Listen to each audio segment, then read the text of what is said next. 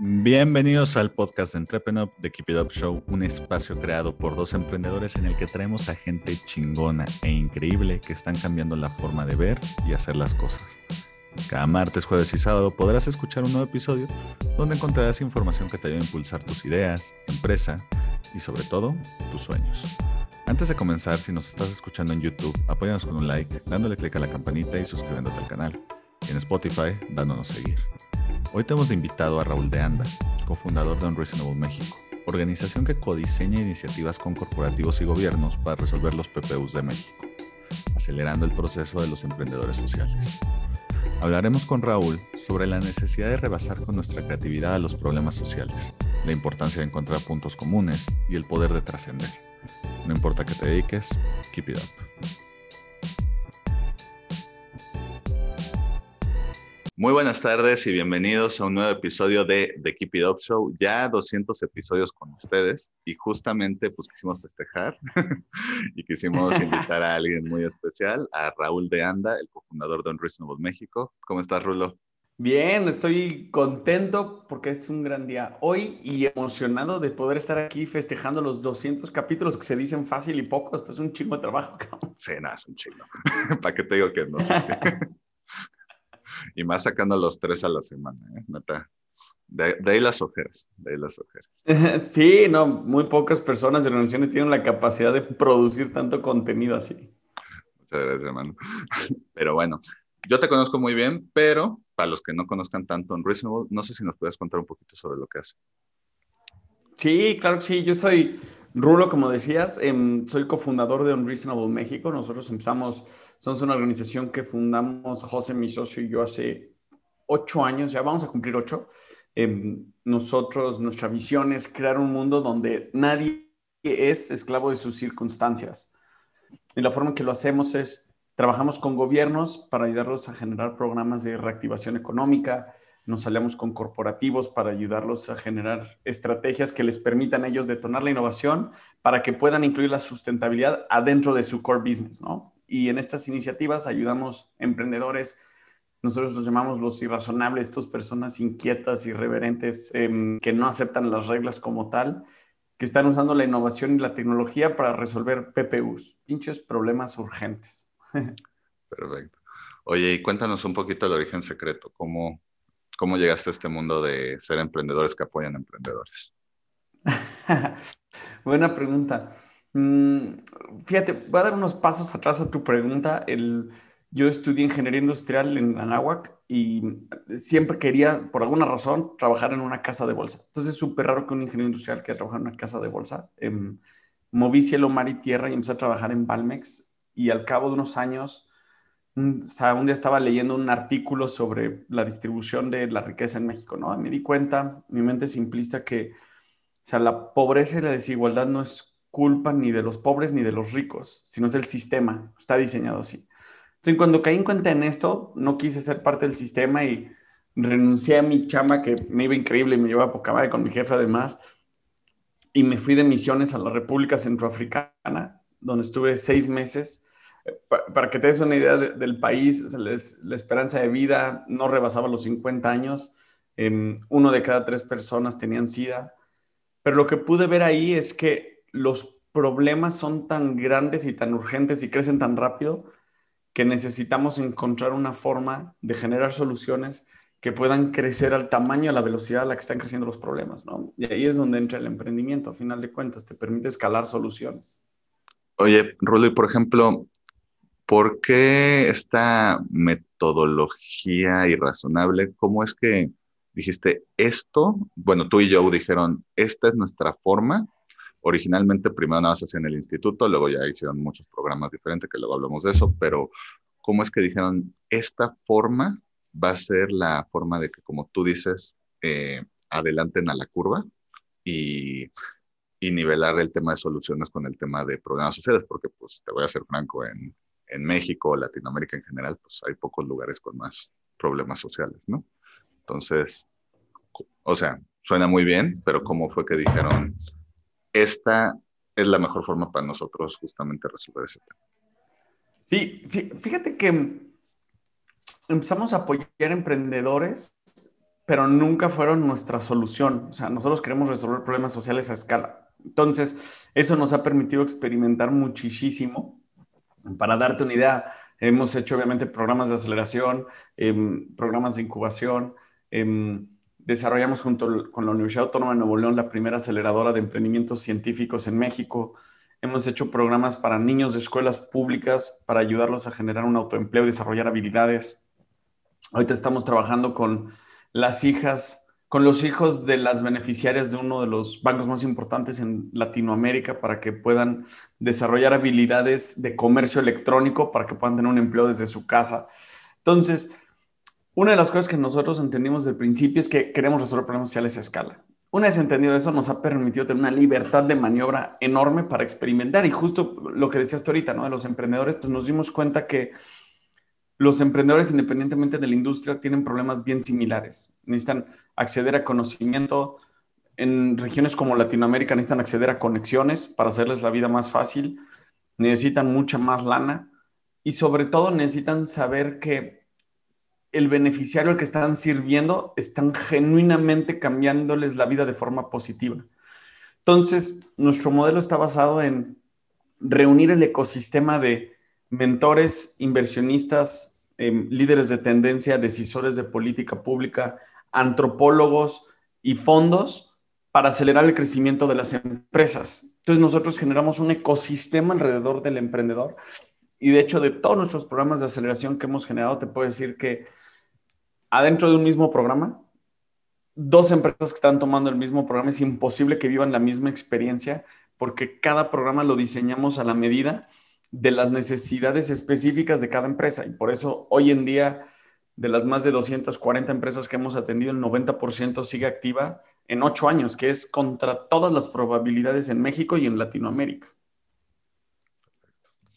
Oye, Rulo, y por ejemplo, obviamente, eh, por los programas que ustedes tienen, pues por metodología, por atención, por experiencia, lo que sea, pues eso se lo llevan los emprendedores. Pero del otro lado, ¿qué es lo que este, tú como eh, fundador de Unreasonable te llevas de, te llevas de aprendizaje al estar rodeado de tantos emprendedores, de tantas personas que, que, buscan, que ven las cosas diferentes, que son irrazonables, que, que pues ahora sí que vienen de contextos muy diferentes, de ciudades muy diferentes, de, que tienen prioridades en soluciones muy diferentes. ¿Qué, qué lleva el, ahora sí que la diversidad de pensamiento? De estar lidiando con tantas personas?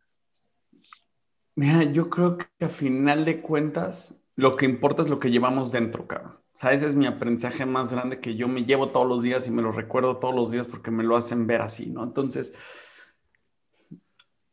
cuando tú generas, y esto es parte de nuestro modelo de aceleración, o sea, nuestro modelo de aceleración, como te decía, está diseñado para reunir ecosistemas alrededor de los emprendedores y de las personas. Está basado en relaciones de confianza. ¿Qué quiere decir esto? Que nosotros generamos el entorno y entrenamos a los emprendedores y a los mentores para que puedan generar vínculos muy fuertes de conexión. Para eso se necesita vulnerabilidad. Entonces, cuando tú haces ejercicios de vulnerabilidad, que me puede pasar horas hablando de esto, la respuesta al final es todos somos iguales. Para darte una idea, cada generación que hacemos, agarramos a todos los emprendedores, los ponemos y decimos, a ver, volteense a ver unos a los otros. Y esto lo hacemos en conferencias y en muchos eventos. Decimos, vamos a una dinámica por parejas, van a tener que contestar tres, cuatro, cinco preguntas bien sencillas.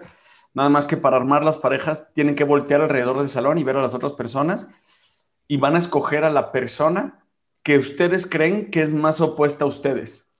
Entonces, para empezar, hay un momento hiper incómodo de tú dar un primer paso y decirle a la persona, creo que eres opuesto a mí, ¿no? Y eso nos encanta eso. Pero en segunda instancia, después de hacer preguntas, cosas como em, em, qué es lo que te emociona, cuáles son tus hobbies, qué es lo que te da miedo, em, cosas mucho más profundas como eh, qué cosas cambiarías de la forma en que te educaron, etcétera. Al final de cuentas, siempre sucede lo mismo. Y es que dicen, no somos tan diferentes como yo pensé y tenemos esto en común o esto en común.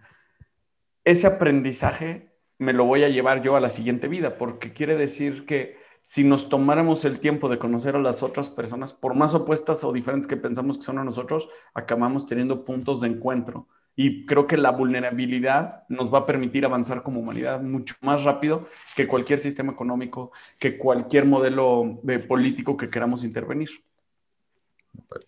Sí, como alguien que ha hecho esa dinámica con ustedes, puedo corroborar que lo que está diciendo Rul es cierto. Es como de, ah, mira, sí somos. De hecho, hace unos meses tuvimos a, a Pepe Villatoro de Deal, que pues, ni te digo que lo conoces muy bien porque pues, literal tú nos presentaste.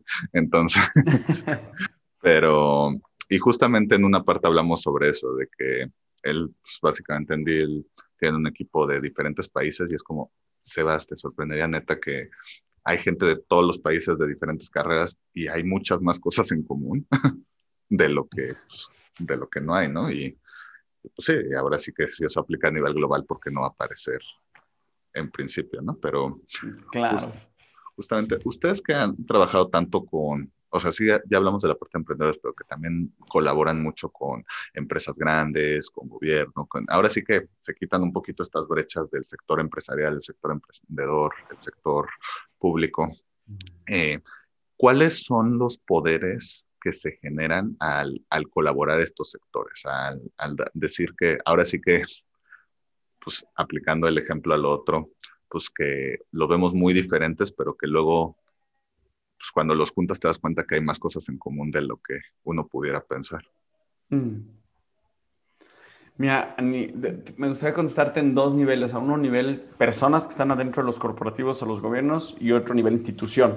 Okay a nivel personas, es impresionante cómo hay N cantidad de personas queriendo hacer una diferencia allá afuera en el mundo.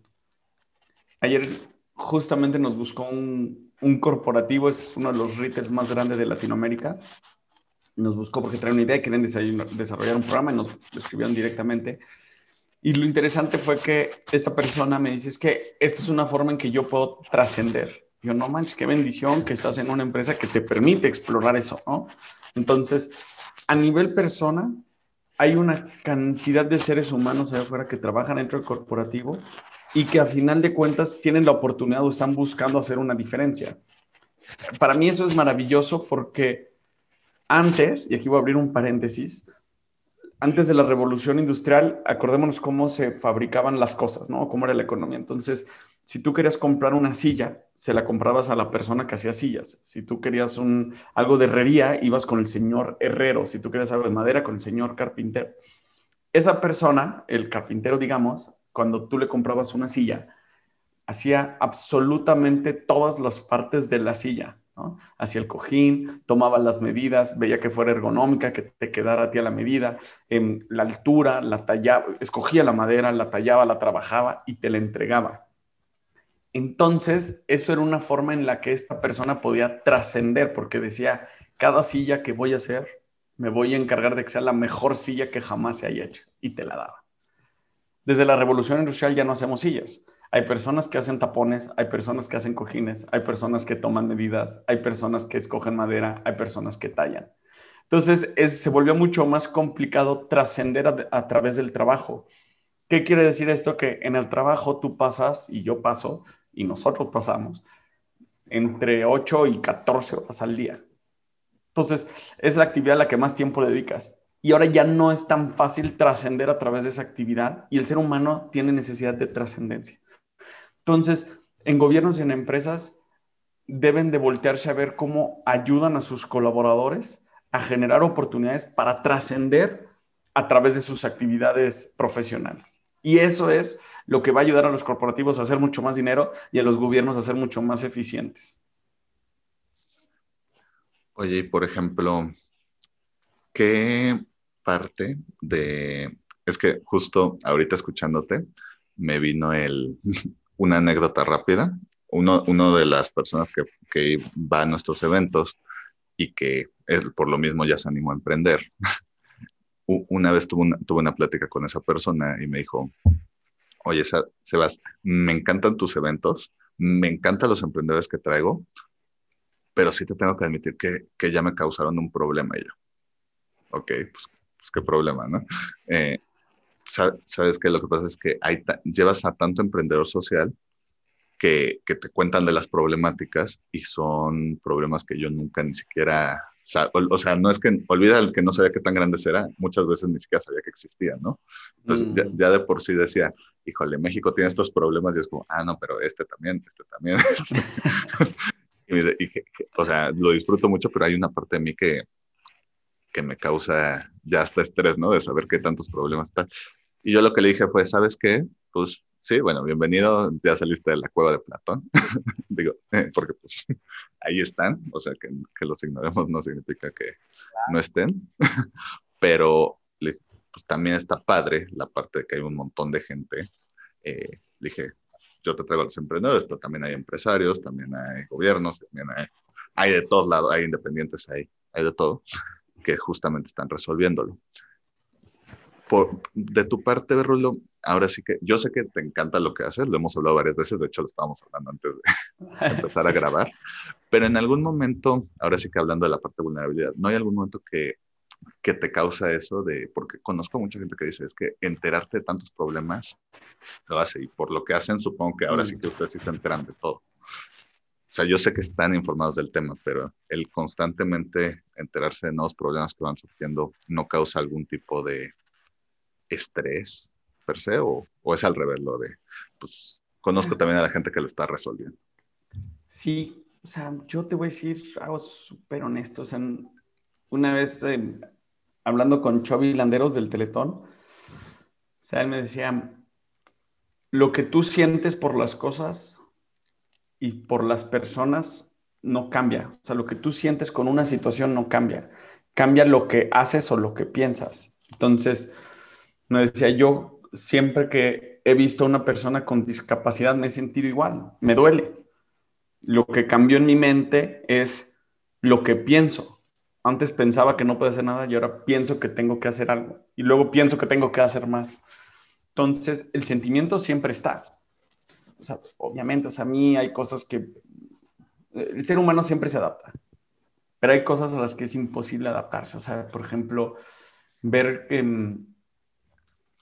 un niño de cinco años se le acaba su infancia porque es huérfano y tiene que llevar a su hermanito a conseguir algo de comida, eso, no, te puedes adaptar a eso, ¿no?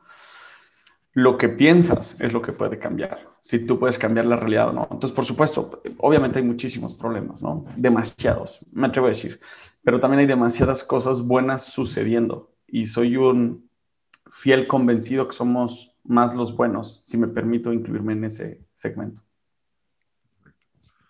Oye, Rolly, por ejemplo, porque esto te lo tengo que preguntar, porque, y tú sabes que te lo he chuleado bastante a ti y a todo el equipo, cuando Berenice y yo fuimos por primera vez a, uno de esos programas, que estuvimos en la primera generación de laboratorios irrazonables, lo que, o sea, nos gustó todo, nos gustó la vibra, nos gustó los programas, nos gustó todo, pero lo que más nos gustó y lo que más nos impresionó siempre fue la parte de del equipo, de cómo estaban todos este, muy integrados a la cultura, que todos se llevaban, que era como, güey, es que olvida, o sea, los, siempre se habla, normalmente de los emprendedores se habla de los fundadores o de los puestos altos, pero pues, ahora sí que de todos los puestos era como, e, es que aquí hay un crack, aquí hay una crack, aquí, y todos están integrados. Eh, y, yo creo que es de todo lo que más nos ha impresionado. Yo me acuerdo mucho que en una plática que tú nos diste, nos contaste una anécdota que si quieres ahorita la compartes de Airbnb, de la mm. importancia de la cultura.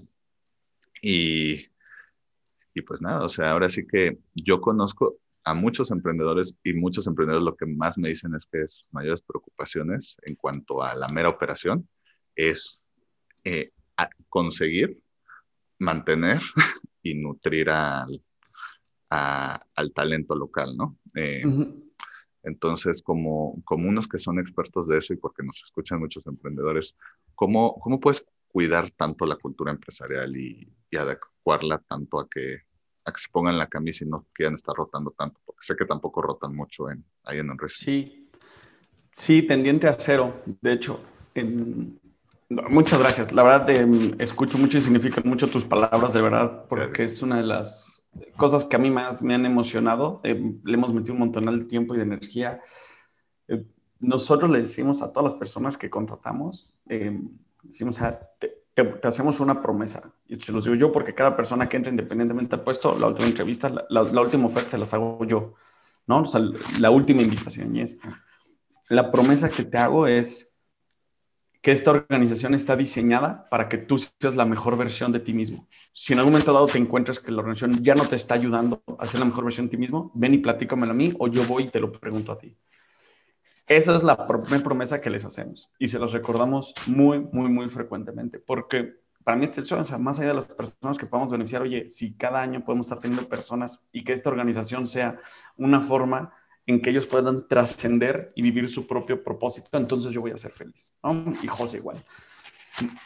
En temas de cultura organizacional, creo que de, las, de los consejos más importantes es acordarnos que hay una gran teoría de que no existe la cultura organizacional y solo prácticas culturales. Entonces, a final de cuentas, las prácticas culturales, a mayor práctica cultural tú vas a tener, menos procesos necesitas, ¿no? Ponte a pensar en un en una institución pública que tiene abiertas las oficinas, tienen letreros de todo. Eh, aquí pasa a la derecha, aquí en silencio, pasa al baño, tira el papel aquí, cierra el agua. Puta, es una cantidad de procesos porque no hay cultura. Ahora, por otro lado, ponte a pensar en una de las culturas más fuertes, la familia. No cumple seis años y llegaron tus papás y bueno, bienvenido, aquí está el manual de operaciones de esta casa, te veo a las tres para comer. No, hay valores que se toman muy, muy, muy como prioridad y prácticas culturales que permiten vivirlos. Hay familias que valoran la puntualidad y vamos a comer todos a las dos. Hay quienes dicen, no importa la hora que comamos mientras podamos estar juntos, ¿no? Hay quienes dicen, oye, vamos a ver siempre juntos la televisión a las seis o vamos a ir a hacer una actividad. Son prácticas culturales. Y los emprendedores y las empresas, sobre todo, historia curiosa, Em, desde hace cuatro años, grandes corporativos nos han querido contratar para que les ayudemos a desarrollar la cultura organizacional. Y la primera vez que lo aceptamos fue el año pasado. Hicimos un programa en nueve países para una organización enorme para ayudarlos a alinear y mejorar su cultura organizacional. Y está basado en eso. Son valores y eso es lo que las empresas, ya sean los retailers o los bancos más grandes y los, em, o los emprendedores, tienen que hacer. Tienen que entender cuáles son los valores de la organización después generar prácticas culturales que les permitan vivir frecuentemente y practicar estos valores y revisarlos frecuentemente. O sea, tiene que haber alguien encargado si las prácticas culturales están siendo efectivas para vivir los valores o no. Y sobre todo que esa es la forma en que los fundadores o los directores de la empresa van a poder permear su esencia hacia las personas abajo, ¿no? Como tú decías, yo puedo no ir a un programa y sé que todo el equipo va a tratar extraordinariamente bien a todos, esté yo o no esté yo, porque es algo que nosotros vimos que hacía falta.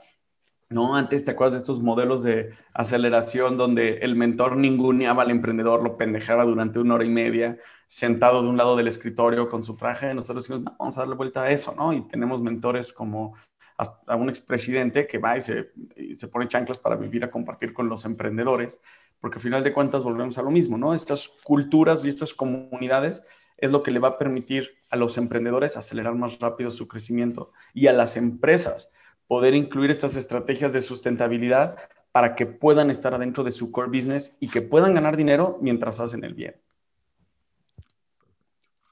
Oye, y por ejemplo, para, ya nada más para acabar el tema de la cultura, eh, normalmente la cultura eh, la ponen los fundadores y se va bajando, etcétera. Eh, pero algo que una vez tú me dijiste y creo que tienes toda la razón es que la cultura va a pasar, quieras o no, y que muchas veces de abajo para arriba, eh, pues eh, muchas veces hasta impacta más en la cultura que, que de arriba para abajo, ¿no? Entonces, los que hayan estado y ya no estén, los que hayan estado y siguen, los que vayan a llegar, ¿cómo ha ayudado eso a impactar la cultura, eh, tanto de, eh, y, la forma de percibir Unreasonable tuya y de Joe, que no solo haya salido de ustedes, no sé si me explico, o sea, que cosas que dices, wow, hasta estas personas que trabajan con nosotros me han ayudado a ver Unreasonable de cosas que ni siquiera yo sabía en el buen sentido. Totalmente, o sea, sobre todo en la parte fundamental que son las prácticas culturales, ¿no? Entonces, fíjate, entonces, o sea, nosotros definimos los valores, ¿no? los construimos con el equipo y vamos diseñando prácticas culturales. Algunas son vigentes y llegan ocho años operando, otras duran un año, otras dos y van evolucionando. Pero de repente pasan cosas espectaculares que era porque alguien vio que había una forma en que podíamos vivir mejor un valor. Entonces, em, me entero yo que uno de los programas que tenemos con, lanzamos con City Banamex el año pasado un programa de reactivación económica. y lanzamos otro simultáneamente con Fundación MedLife para llevar salud financiera a la clase media baja y base de la pirámide. Cada uno de estos programas y vamos a acelerar 10 empresas de, de etapa de crecimiento para ayudarlas a escalar. Todo virtual, obviamente, ¿no? Entonces, cada emprendedor, y había empresas que estaban en ocho países. Pero cada emprendedor iba a tener entre 10 y 30 mentorías en un proceso de tres meses, ¿no? Entonces, en estos, nosotros a cada emprendedor le hicimos un programa de crecimiento y le dijimos, primero tienes que hablar con el director de logística de Gruma, después tienes que hablar con el fundador de uno de los bancos más grandes de Latinoamérica, después no sé qué, porque te van a ayudar a resolver retos específicos. De repente me entero yo, porque a mí me invitan a ese programa como mentor, además, yo ni siquiera me enteré de esto, ¿no? Me invitan como mentor para dos empresas específicamente para temas de, uno de cultura y otro de ventas y de repente veo que se conecta alguien del equipo, nos presenta al emprendedor y a mí durante cinco minutos, hace una dinámica rápida y después me entro como, oye, no sabía que hacíamos eso. Y dice, sí, claro, es que nos dimos cuenta que para incrementar las probabilidades de generar vínculos fuertes era mejor que siempre estuviera alguien de nosotros presentando. Imagínate el tiempo invertido del equipo para presentar, o sea, no solo coordinas, ¿no? La mentoría, presentas. Y eso quiere decir que tienes que saber perfectamente quién es el emprendedor, perfectamente quién es el, el mentor. Y después hacen una dinámica espectacular que es, tienes que decir quién eres, algo que te emociona y un dato curioso tuyo. ¡Pum! Rompes el hielo en 30 segundos. ¿No? Y entonces, aparte, puedes generar un vínculo y ya escuchas el dato curioso de la otra persona, la, la persona de nuestro equipo sale y luego se queda en el mentorio el emprendedor platicando como, oye, ay, que fuiste al concierto más grande, fíjate que yo también estaba ahí, o a mí también me gusta, no sé qué, y pum, la mentoría se vuelve mucho más natural. Esos son los casos que me han pasado, que me han parecido fascinantes, que digo, wow. Aplicaron el Have You Met? Tal cual. gran serie, por cierto. Es gran serie, es una gran serie. El final no tanto, pero es una gran serie. De acuerdo. Pero bueno, eh, bienvenidos a la segunda parte del podcast donde analizamos How I Met Your Mother. Exacto. Y hacemos spoilers de series. Los que quieran seguir escuchando, no, no ya, ya, en serio. Eh, oye, Rulo, y por ejemplo, ¿qué, qué podría, obviamente, eh, desde, o sea, ustedes iniciaron desde el principio como emprendedores, o sea, ustedes se echaron toda la, vamos, para decirlo mal y rápido, toda la talacha de empezar el emprendimiento. Eh, y pues no hubo ningún momento, porque yo conozco a muchos, sobre todo, digo, yo sé que es algo diferente a lo que ustedes hacen, pero que empiezan con consultorías o con cursos o con lo que sea, y les da mucho el síndrome del impostor, de, es que como yo voy a dar cursos a otros o consultorías a otros si apenas yo estoy empezando, ¿no? Sea, y creo que esa es la gran barrera para que muchos eh, pues ahora sí que lleguen al, a, a, los niveles que, que, pueden llegar, ¿no? El, el sentir que no son dignos de dar la retroalimentación, cuando muchas veces sí lo son. Muchas veces no, porque hay de todo, ¿no? Pero ustedes al iniciar, ¿cómo fue que vencieron justo esto de, estamos empezando, pero sabes qué, eh, los vamos a vincular con gente que sabe mucho, nosotros también sabemos mucho, nosotros también podemos, y yo sé que ustedes tienen una cultura de constantemente mejorar y aprender y hacer 10% de las cosas mejor, pero, mm.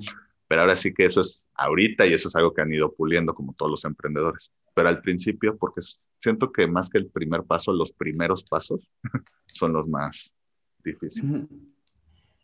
Sí, yo fíjate que sea, en cuanto al síndrome del impostor, sé que es algo muy grande y que le pasa a un tercio de las personas que estudian un Ivy League, por ejemplo, una, un MBA en Ivy League.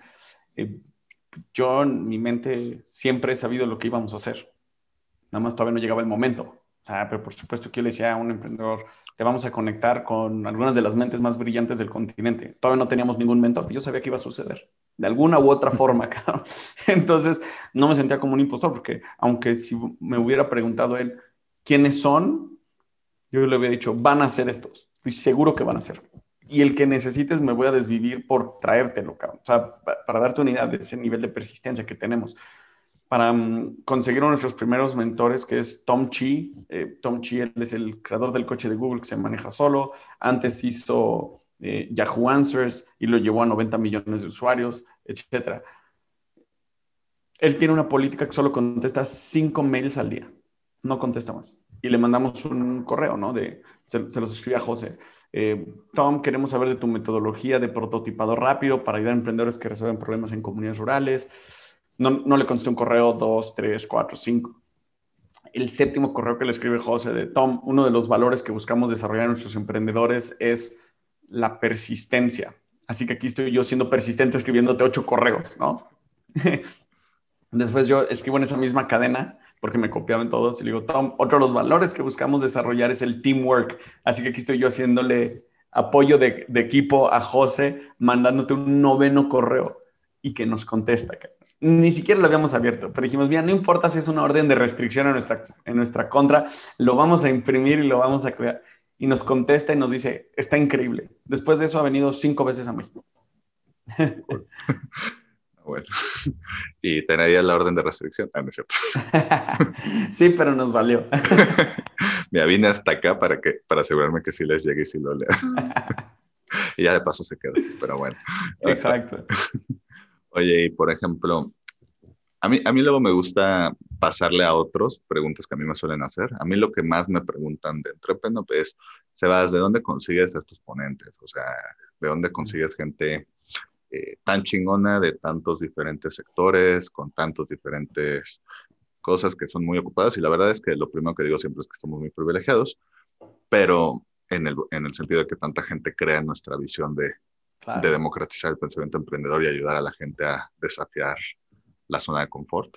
Pero ahora sí que de, de tu lado, porque te digo, me gusta luego pasarle la bolita a otros que lo hacen también muy bien. Eh, Rulo, ¿cómo y yo sé que, que, que, seguramente es un proceso que ido evolucionando, pero ¿cómo consiguen tanta gente increíble de tantos diferentes sectores, de tantos diferentes contextos, de tantas diferentes ciudades, que digan, ¿sabes qué? Eh, pues yo también soy un irrazonable y, porque sé que, se, o sea, me consta, lo he visto de primera fila, que, que, que, no, que como tú dices, no llegan y, y llega alguien de hueva, de traje, encerrado a leerte un, un texto y ni siquiera pela a la persona y ya, ¿no? O sea, no, es, es ahora sí que se pone en la, en ciertos casos hasta se pone en la camisa literalmente, dice soy irrazonable, entonces, y, y definitivamente todos agarran la, la dinámica. Entonces, ¿cómo convences a la gente de creer en, en, esta idea de que lo irrazonable no es tan irrazonable? Sí, mira, muy buena pregunta. Y como tú dices, le diste, o sea, ha ido evolucionando. Em, o sea, al principio veíamos José y yo revistas de negocios y circulábamos a las personas y decíamos, estos tienen que ser mentores, ¿no? Y conseguíamos alguien que nos conseguía un correo, les escribíamos y ahorita como platiqué con Tom Chi hasta que fueran nuestros mentores.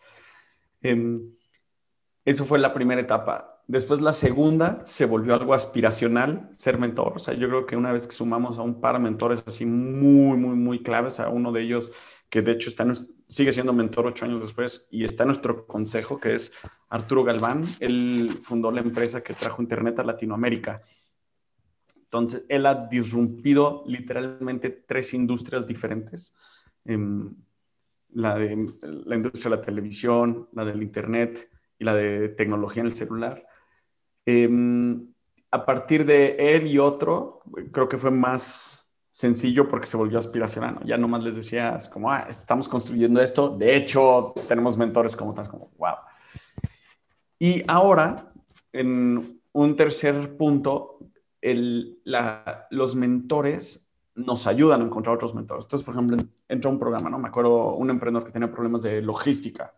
Entonces, no tenemos a nadie experto en logística, entonces le escribimos a nuestros mentores como, oigan, estamos buscando al expertazo de logística en Latinoamérica. Y alguien dice, ah, conozco al director de logística de Grumman. Ah, no mames, una semana después ya era mentor nuestro. No, entonces ya la verdad se vuelve mucho más sencillo.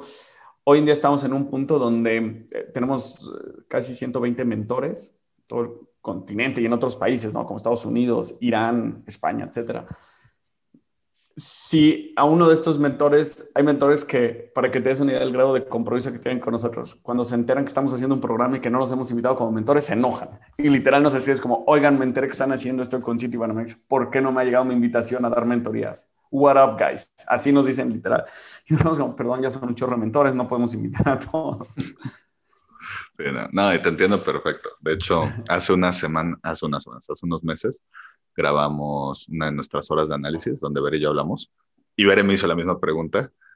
Y la verdad, te voy a ser honesto, ya me, ya me puso de buenas de, ah, ok, no estaba tan pendejito Sebas porque, porque literal empecé la pregunta de, no, pues agarramos primero en revistas. Dime, dime si te suena esto. Agarramos revistas, cerramos unos fuertes, luego otros dijeron, ah, bueno, si estos están, yo también quiero. y sí, literal el mismo proceso. Entonces, ven, para los que, ¿cómo se dice? Para los que después de ese episodio me dijeron, ¿sabes qué, Sebas? No es cierto, no te creo, aquí está Arbulo, que lo hace mejor que yo, y, lo, y, ya les corroboro que, que sí es así.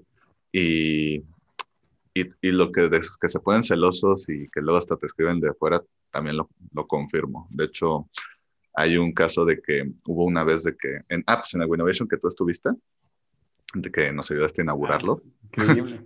eh, me, me, me, acuerdo que un día antes o dos días antes me escribió, vamos a evitar empresas, pero me escribió una de las empresas fintech más importantes de México y me dijo, oye, estoy viendo e invitaste a dos de las tres más importantes y a mí no me invitas, o sea, o sea, invitas a los otros dos y a mí no.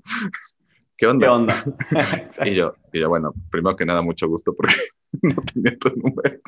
Eh, y yo encantado, pero pues si quieres lo vemos para la, la próxima, pues, pues, sí, ya, ya tenemos el programa y, y ya ya se, ya se dio una vueltita por el podcast. Entonces. Ah, qué buena Exacto. Pero sí, pasa eso. O sea, la verdad es que yo creo que cuando, aparte de hacer las cosas bien, haces cosas padres y diferentes, uno, yo creo que el mensaje detrás es que lo dije en esa hora de análisis es, te sorprendería cuánta gente está dispuesta a ayudar si simplemente se lo pides, o muchas veces hasta ni siquiera si se lo pides, sino simplemente estar junto a ti. Totalmente. Oye, eh, eh, Rulo, para ir terminando, a todos los invitados de The Keep It Up Show les pedimos sus tres sí y tres no para emprendedores, es decir, tres cosas que un emprendedor debería hacer sí o sí y tres cosas que debe evitar a toda costa. Tres mandamientos y tres pecados capitales. Eh, ¿Cuáles serían los tuyos? Para ser exitosos, los emprendedores. Exacto. ¿Qué le dirías mm. al rulo que está empezando? De, está, para la dinámica, me gustó mucho. los tres mandamientos y los tres pecados capitales, está muy bueno. A ver, de, de bote pronto, o sea, creo que los tres sí tienen que ser rodearse de gente más inteligente que ellos, eh, no solo en, el equipo que están contratando, sino amistades también. Van a tener que dejar ir amistades, tienen que estar de acuerdo con eso. Número dos, otro de los sí, o sea, tienen que emprender en un problema que los apasione. Eh, la palabra pasión viene del latín eh, passionare, que quiere decir cuánto estás dispuesto a sufrir por algo que amas, ¿no? Por eso amar con locura y pasión, por eso la pasión de Cristo. Entonces tiene que ser un problema que genuinamente te apasione. Y tercero, van a tener que ser sumamente, y esto aquí repito, el, sumamente buenos priorizando.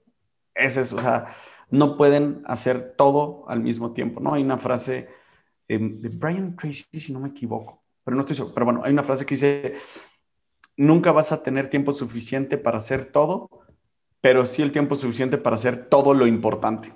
Tienen que ser muy buenos priorizando. Los tres pecados capitales, contratar gente que esté en un nivel menor al que ellos creen que ellos están. ¿Qué quiere decir? O sea, los A players contratan A players, los B players contratan C players. Entonces, tienes tú que primero asegurarte que vas a traer A players, porque ellos a su vez te van a traer abajo A players. Si tú te rodeas primero y contratas B players, te van a traer C players después. Entonces, no contraten personas que piensen que están abajo en un nivel de ambición y de profesionalismo, obviamente. Segundo pecado capital es que cuando decidan qué hacer, les van a decir que no y tienen que seguir adelante. Y esto es un, una ambigüedad en la mente porque tienen que ser muy buenos escuchando y recibiendo retroalimentación, pero en segundo lugar, tienen que ser muy buenos sabiendo ignorar consejos mi recomendación en ese sentido es que hagan la pregunta cuando alguien les dé un consejo. Lo que me dices viene desde tu opinión o desde tu experiencia. Si pueden discernir entre esto, es oro. Entonces yo, por ejemplo, sabes, a ti te preguntaría cosas como, em, Sebas, ¿cómo puedo llevar la dinámica para hacer un gran podcast? Eh, Sebas, ¿cómo puedo pedir patrocinios? Te lo he preguntado, cabrón. Eh, Sebas, ¿cómo le puedes presentar un corporativo? Son cosas que yo sé que tienes experiencia, cabrón, y me lo puedes demostrar. Tal vez no te preguntaría cosas como, Sebas, eh, ¿cómo me voy vestido a una boda, cabrón? ¿No? O sea, no te preguntaría cosas como, Sebas, em, voy a hacer unos tenis, cabrón. Em, ¿Qué suela le debería de poner? Pues me vas a hablar desde tu opinión, güey. Yo quiero saber desde la experiencia. Y es el segundo pecado capital, que confunden esto. Y el tercer pecado capital es que no son lo suficientemente ambiciosos. ¿Y esto qué quiere decir? O sea, no solo pensar en cómo resuelves un problema en tu comunidad, obviamente lo tienes que empezar ahí, pero cómo esto lo puedes llevar a cientos de miles o a millones. Oye, Rulo, si alguien quisiera aplicar sus programas, eh, a lo mejor crear un nuevo programa en colaboración con ustedes, eh, o simplemente enterarse un poquito más sobre lo que hacen. ¿Cómo pueden enterarse de lo que hacen en Reasonable México?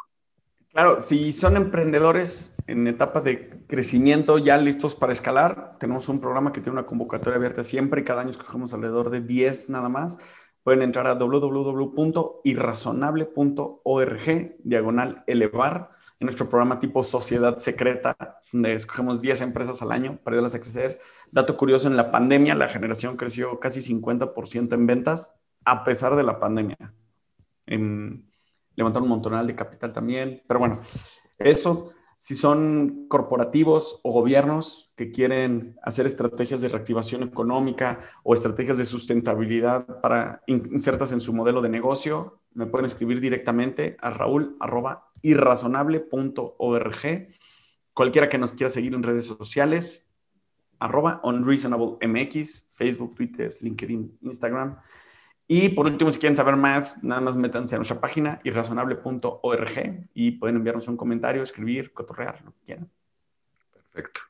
Oye, Rulo, pues nada más quiero agradecerte por el tiempo. Espero te la hayas pasado también como nosotros y como decimos en el programa. Fenomenal. Keep it up. Feliz de estar por acá, de verdad. Muchísimas felicidades por esos 200 capítulos y que vengan 200 más muy pronto y 2000 más en un parpadeo. Déjame dormir un poquito, pero sí. Muchas gracias. Si te gustó el episodio de hoy, recuerda que puedes escucharnos en Spotify y YouTube y para más herramientas de estos temas, estamos en Instagram y Facebook como arroba entrepreneur. Si quieres seguir a nuestro invitado de hoy, te dejamos en la caja de descripción sus redes sociales y datos de contacto. Gracias por escucharnos y nos vemos en el próximo episodio. Recuerda, keep it up.